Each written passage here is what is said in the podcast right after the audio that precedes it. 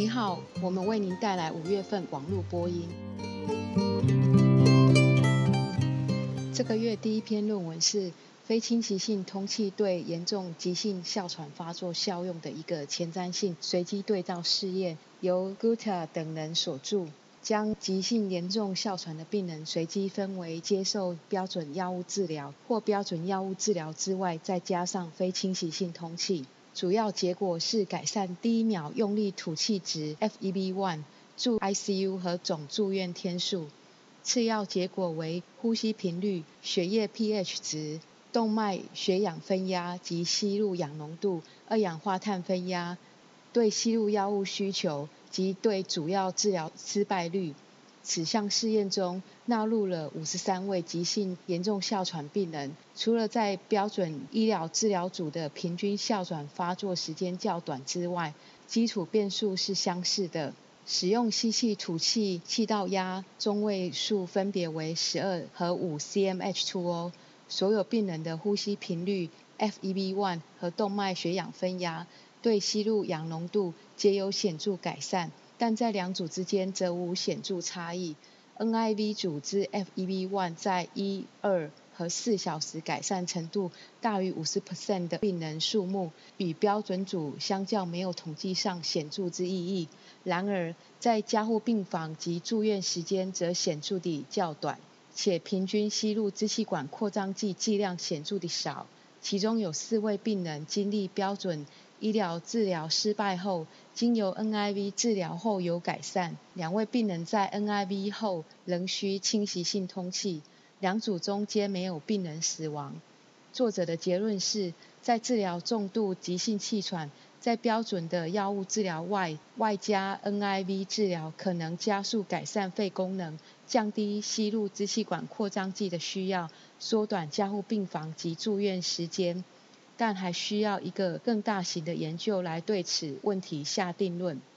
NIV 对于 COPD 恶化的病人而言是标准的治疗方式，但是它在治疗严重急性气喘的角色还不明确。正如 Scala 在他的编辑评论中所指出的，需要进一步的研究以决定 NIV 在治疗严重急性气喘的时机、地点和理由。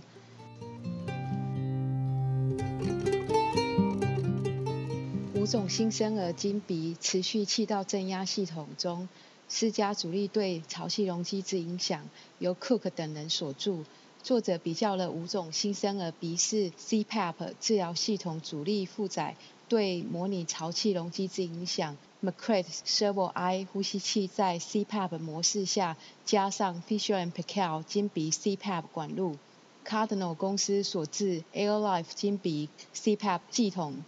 P c o m p e c a l 金鼻 CPAP 管路加上水密封压力制造机，AirLife 婴儿金鼻 CPAP 制造机配件，以及 Hamilton Medical Abribella 流体金鼻 CPAP 的制造机。肺模拟器设定为顺应性0.5 ml per cmH2O，阻力125 cmH2O per liter per second。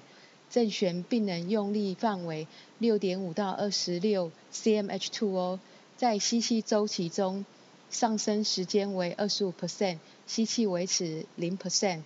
吐气二十五 percent，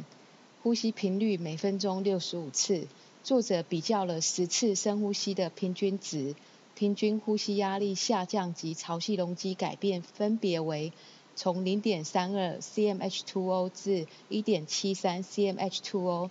且从零点零四 ml 至零点四 ml，以气流相对抗方式所产生 CPAP 的方式有最小的压力改变，在潮气容积小于或等于六毫升下，泡沫式金鼻 CPAP 的压力改变最大；而在潮气容积大于或等于九毫升下，电子式金鼻 CPAP 的压力改变是最大的。除了呼吸器外，所有系统无法达到平均目标吐气末正压五 cmH2O。作者结论为，在这些金鼻 CPAP 系统之下的差异，与不同负载效能所产生无辅助的潮气容积有相关性。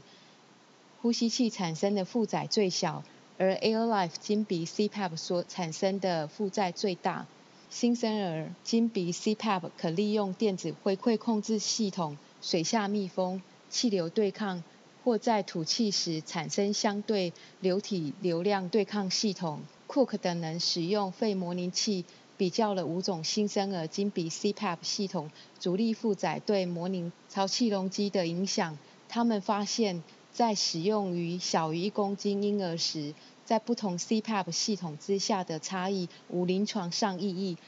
对于大于一公斤婴儿而言，呼吸器系统则有其优点。如 Black 在编辑评论中指出，这些系统之间并无很大的差异，而且在这些试验中所发现的差异是否有临床上相关性，还有待观察。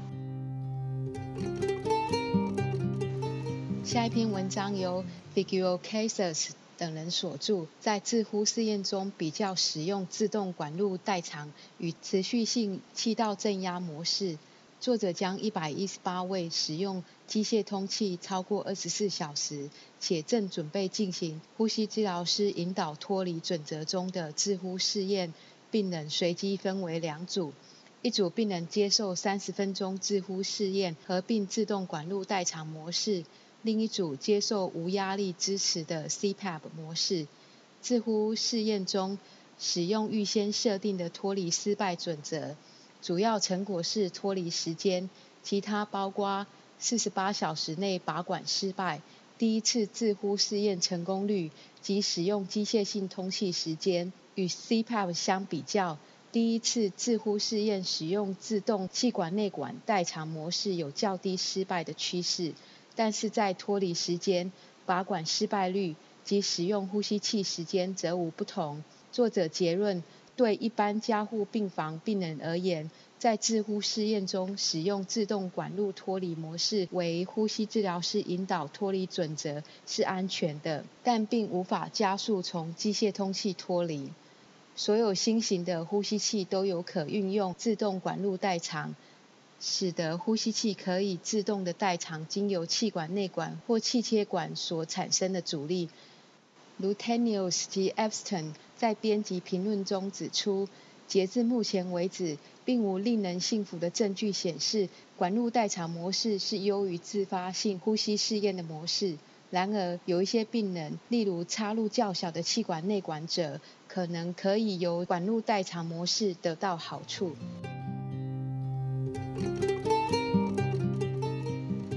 在 Boise 退伍军人医学中心内，使用烟草和慢性阻塞性肺病的盛行率由 Thompson 和 St. Hilaire 所提出。这篇研究的目的是测定在 Boise 退伍医学中心中寻求照护的一般民众其 COPD 的盛行率，以及吸烟、年龄和性别在这族群中对于 COPD 盛行率的影响，以及对于可能罹患 COPD 病人多久执行一次肺活量测验？作者们由退伍军人联合账户网络系统中二十个消费者健康资讯及性能资料库中摘取了1999年1月到2006年3月中到 Boise 退伍军人医学中心求诊的病人数据。约9%的病人和14%的吸烟者有慢性阻塞性肺疾病。配合年龄和性别后，发现吸烟比不吸烟者罹患 COPD 的几率高出3.18倍，男性罹患 COPD 的比率比女性高1.48倍。年龄越大，罹患 COPD 的风险越大。39%的退伍军人和54%的 COPD 病人都是有吸烟的，60%有症状的吸烟病人。在诊断 COPD 前，并未经过肺活量的测验。作者的结论是，虽然对于肺活量测验未充分利用于 COPD 的病人，可能造成发病率的低估，但在 Boise 退伍军人医学中心内，COPD 的病人盛行率与在美国其他的调查报告是一致的。吸烟、年龄和男性。被确定为 COPD 显著危险因素，在这群持续吸烟的退伍军人，其盛行率仍高。SOHO 在他的评论中指出，肺功能检测的利用率偏低，是在处理很多患有 COPD 病人时所遭遇的屏障。Tenios 等作者提出，我们可以识别具有非计划性拔管的高风险病人吗？一个大规模跨科别的调查研究。这个研究以网络基础为调查工具，目的在定义非计划性拔管的高风险病人，并确定临床人员对非计划性拔管的风险想法。作者们对于美国呼吸照护学会、美国重症照护护理协会和重症医学学会的重症临床人员进行调查，有四百一十九位呼吸治疗师、八百七十位重症照护护士。六百零五位重症照护医师完成调查，大多数受访者认为气管内管被往外移出，显示非计划性拔管的危象。受访者认为以下为非计划性拔管的高风险：缺乏身体约束，护士病人的比例为一比三，加护病房外转送，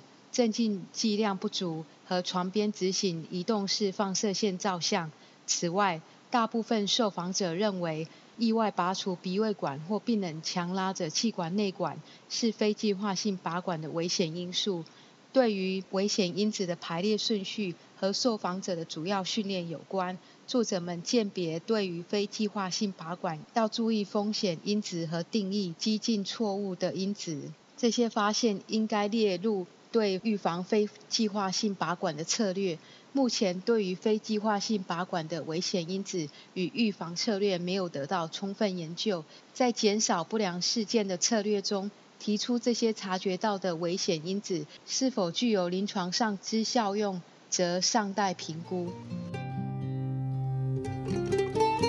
尽管 N95 过滤面罩广泛的被使用，但其对健康照护工作者生理性影响之相关研究却很少。N95 过滤面罩对健康照护者生理冲击，是从 Robel 等人所著。这项研究目的是估计 N95 过滤面罩或称 FFR 在健康照护工作者的生理影响。十名健康照护工作者在步行机上分别戴上 FFR 加上吐气阀。FFR 没有吐气阀和没有带 FFR，以每小时1.7英里和每小时2.5英里进行多次试验。作者监测受试者心跳速率、呼吸次数、潮气容积、每分钟换气量、血液氧气饱和浓度和经皮测试血中二氧化碳分压。他们测试了使用者舒适度与呼吸费力程度。FFR 湿气保留量及 FFR 在死腔内的二氧化碳和氧浓度。FFR 与控制组在生理性变数、费力程度及舒适度并没有显著差异。FFR 有无使用吐气阀对湿气保留并无显著差异。有两位受试者最高血中二氧化碳分压超过50 mmHg。FFR 加上吐气阀时与无吐气阀相较。在生理性负担上并没有提供好处。FFR 使腔内氧气和二氧化碳值并没有符合职业安全健康管理局的工作场所环境标准。作者认为，对于健康的健康照护工作者而言，在实际临床工作步调中使用一个小时 FFR 不会产生重要的生理性负担，但 FFR 死腔内二氧化碳和氧气值却分别显著地高于低于工作场所环境标准，且血中二氧化碳分压有可能上升。FFR 加上吐气阀对血中二氧化碳分压影响并没有显著的改善。文献收集对实证基础呼吸照护相当的重要。由 Anders 和 Evans 呈现的文章。PubMed 和 Google 学者文献搜寻的比较，这项研究的目的是为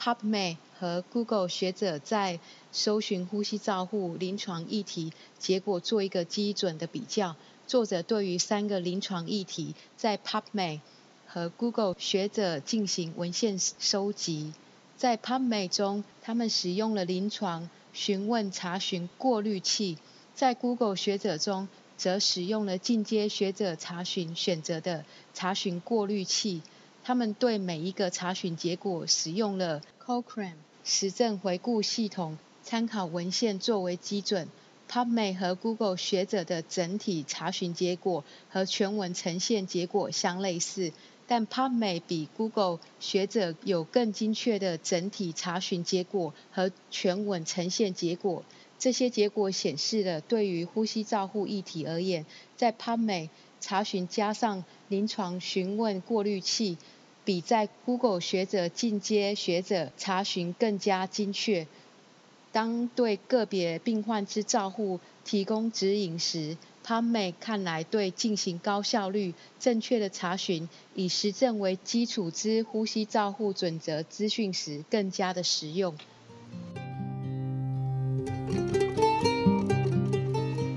心脏超音波六分钟步行距离和距离与饱和度相乘结果。作为在原发性肺纤维化之肺动脉高血压的预测因子，是由 m a d r k a m i a n 等所著。他们试图检视心脏超音波六分钟步行距离测试距离和饱和度相乘结果及脉冲式血氧机检验在原发性肺纤维化所引起之肺动脉高压的效能。从1990年2月到2007年12月。有六百二十五名肺移植的病人被纳入试验，对在手术前被诊断为 IPF 的病人进行评估。根据移植前右心室导管的结果，